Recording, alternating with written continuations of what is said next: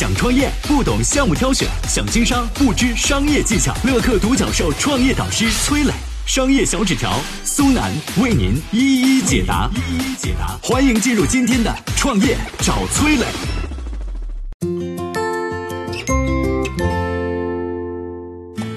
三年卖出八十亿的口服液，为何跌落神坛？吴炳新和他的三株口服液之间有什么样的故事呢？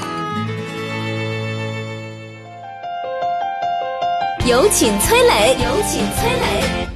在中国保健品市场上，三株是一个绕不过去的名字。它的产品三株口服液推出三年卖了八十亿，创始人吴炳新在短短三年内打造出了一个至今无人超越的保健品帝国。但是三株口服液的崩塌也来得十分突然，短短六七年就走向了没落，这究竟是为什么呢？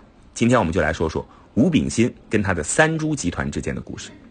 一九九四年，中国的保健品市场已经进入了退潮期。在此之前的七八年间，曾经涌现出一大批保健品的品牌，中华鳖精、生命一号都是红极一时的保健品，已经经历了从鼎盛到衰落的过程。就在这样一个大背景下，一款叫做三株口服液的保健品横空出世，引起了所有人的注意。三株的老板呢叫吴炳新，曾经代理过一款叫做生物制品八五幺的保健品，靠着这款保健品，吴炳新赚到了第一桶金。一九九三年，吴炳新用做代理赚来的三十万，创办了三株集团。三株口服液问世的第一年，销量就达到了一点二五亿。此后三年，销量一路突飞猛进。一九九六年，三株的销量达到了八十亿，员工也从一开始的八九个发展到了十五万人。三株能在短期内取得这样的成绩啊，离不开吴炳新为三株量身定制的战略三板斧。这三板斧分别是企业宣传、义诊卖货，还有农村包围城市。首先呢是企业宣传，靠保健品代理发家的吴炳新深知啊，传统保健品的销售模式就是砸钱打广告。那个年代往电视台里边砸一辆桑塔纳，第二天就能开出一辆奔驰。但这种模式弊端也非常明显，长此以往，企业很容易养成广告依赖症。吴炳新灵机一动，买下了各大电视台的非黄金时段，专门用来放三株的企业宣传片。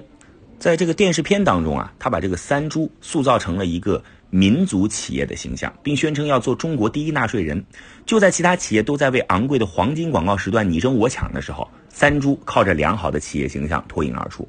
第二呢，吴炳新还独创了义诊的行销模式。每到周末啊，三株就会聘请医生走上街头免费看病。当然了，这些医生的主要任务啊，就是推销三株口服液。根据不完全统计，三株每年在全国各地要举办上万场这样的义诊活动。除了宣传和销售模式上的创新，在市场推广上，吴炳新提出了农村包围城市的战略。这在当年保健品市场定位也是一种全新的尝试。他在农村铺天盖地的刷广告，连猪圈和厕所都不放过。当时流传这么一句话：中国邮政到不了的地方，吴炳新都能把三株口服液送到。农民们把买化肥种子的钱争先恐后的拿来买三株口服液。二三十一瓶的口服液被炒到了七八十。要知道，那个时候猪肉 也就四块钱一斤。吴炳新曾无数次在公共场合发下宏誓，要在二十世纪内将人类的寿命延长十年。但是让他始料不及的是，三株自己的寿命却不过短短六七年。盛极一时的三株为何会走向衰落？我们有请商业小纸条。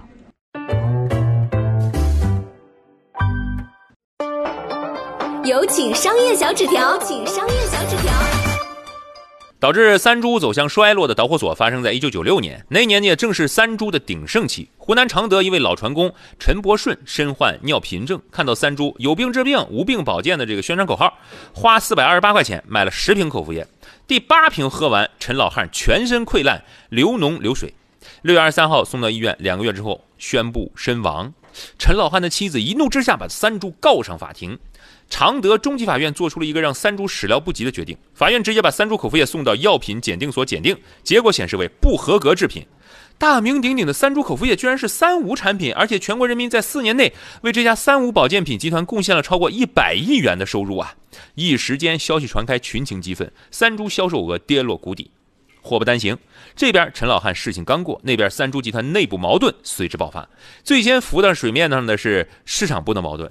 由于三株设在前线的分销公司太多，各个公司和总部之间就是单纯的利益关系，对品牌啊谈不上什么忠诚度啊。